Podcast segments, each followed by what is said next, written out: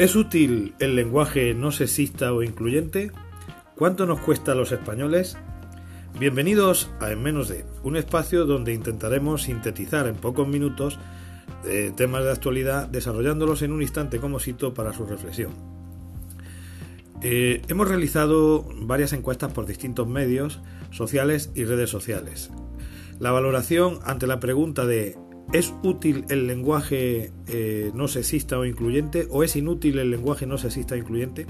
Bien, pues el número de votos que ha salido son que el 82% de los votantes piensa que el lenguaje inclusivo no sexista es inútil y un 18% que es útil. Ahí vemos la diferencia y es significativo este dato. Por lo tanto, nuestra primera reflexión. La cuestión es la siguiente. Conocemos la imposición en determinados aspectos de la vida cotidiana, en oradores, comunicadores, políticos, profesores, mandos intermedios de empresas, ejecutivos, delegados de sindicatos, que se ven obligados a modificar sus textos y su discurso y orientarlo a un lenguaje no sexista o de inclusión.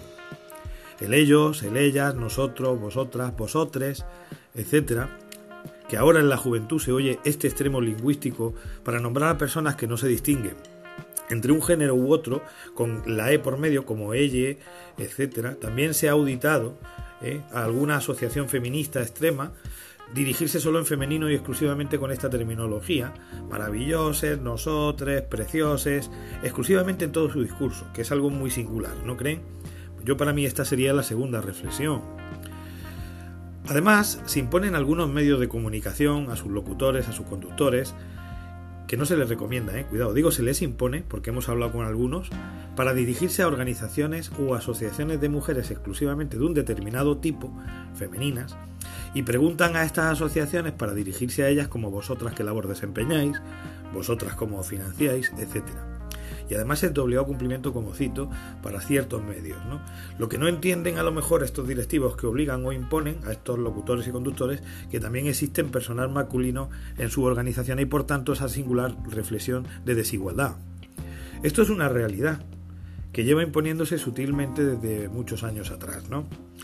desde que empezó todo este tinglao. Existe también en los colegios, universidades e institutos la imposición de dicho lenguaje inclusivo, por ejemplo, eh, vamos a poner un ejemplo eh, ya no solo en universidades y colegios, sino para el propio gobierno.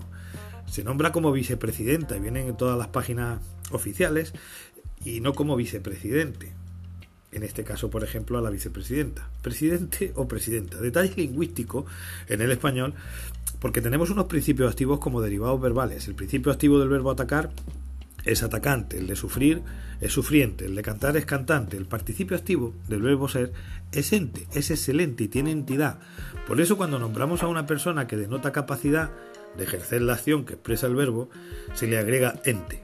Por lo tanto, a la persona que preside se le dice presidente y no presidenta, vicepresidente y no vicepresidenta. Se dice estudiante y no estudianta, paciente y no pacienta, etcétera, etcétera. Pues muchos políticos, como ya estamos viendo en las páginas oficiales del gobierno, hacen uso del lenguaje ideológico y no por motivos gramaticales. Es importante esto. Y ya ejercen como vicepresidenta. En fin, lo dejamos ahí. Por lo tanto, entre todos los aspectos que comparten a lo largo de todos estos años estas guías de lenguaje no sexista, destaca ese mensaje subliminal que sobre todo es una argumentación implícita que merece demasiado o que parece demasiado obvia para ser inconsciente. Y es decir, consiste en extraer una conclusión incorrecta de varias premisas verdaderas y dar a entender a continuación que quien niegue la conclusión está negando las premisas. Esa es una tercera reflexión muy importante. Vamos a cuantificar esto, aunque a grosso modo, cuánto nos cuesta a los españoles el lenguaje no inclusivo, perdón, el lenguaje inclusivo o no sexista. Pues centrándome en la comunidad autónoma andaluza, que tiene inscritas más de 2.000 fundaciones y asociaciones feministas publicadas en la web de la propia Junta de Andalucía, es un dato público, pues entre ellas existen unas cuantas que están ligadas íntimamente al PSOE y otras que dependen unas de estas, en una pequeña red ¿no? donde se nutren del dinero público que ya está circulando por las redes, cuál es esa financiación, que además está también eh, publicada en la web de la Junta de Andalucía. Abro un paréntesis para decir que dentro de esas 2.000 asociaciones hay muchas que son más pequeñitas y que no alcanzan a recibir esas subvenciones. Y por cierto, hemos indagado en algunas y otras y hemos entrevistado algunas y son las que más trabajan por la mujer.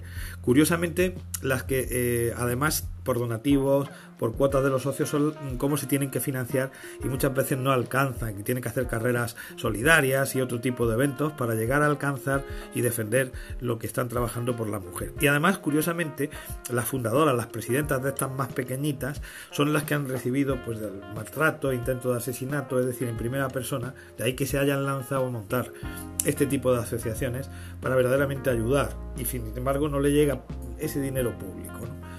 Así que también es una reflexión importante. Bueno, vamos al rollo del lenguaje, que para ello las organizaciones, las fundaciones, las asociaciones vinculadas al feminismo más extremo o feministas de otro índole han ido elaborando distintos manuales, sindicatos, etcétera, libros, ensayos, tesis de cómo utilizar el lenguaje no sexista Además, manuales eh, también muy radicales de las más extremas asociaciones para nombrar a aquellos que no se identifican, como hemos citado antes, con un género u otro, como para ponerle ella, maravillosa y preciosa. Son manuales además muy elaborados, con todo el texto del mismo completamente redactado así. Eh, estos manuales, existen manuales, textos, libros, panfletos, trísticos, pero todo esto hay que hacerlo, hay que redactarlo, hay que imprimirlo, hay que distribuirlo, hay que dedicarle muchísimo dinero, por tanto de ese eh, dinero público que recibe. Además existen cursos de formación y talleres sobre el lenguaje inclusivo no sexista y eso es un dinero eh, material para el alumnado en formadores, en fin, muchos recursos que cuestan una pasta. Por tanto, ¿cuánto nos cuesta todo esto a los españoles el dinero público? Bueno, pues del presupuesto de la violencia de género en el 2018, que es de unos 80 millones de, euros, pues de ahí sale eh, para hacer todos estos manuales, todo este despliegue, todo este despliegue de recursos que nos cuesta una pasta. Y el Instituto Andaluz de la Mujer, que recibirá o que recibe unos más o menos 42 millones de euros, que está por ahí publicado en datos públicos y se puede cotejar, pues también. Por lo tanto, según nuestras encuestas, un 82% de los votantes piensa que el lenguaje no sexista o inclusivo es inútil y además nos cuesta una pasta, como veis, de las subvenciones que reciben de dinero público estas asociaciones. A modo de broma, parece ser que Paje Real es el único personaje que no se atreven a feminizar los obsesionados con el lenguaje inclusivo. Al menos no viene ningún manual realizado con dinero público. Espero reflexionemos, aquí lo dejamos.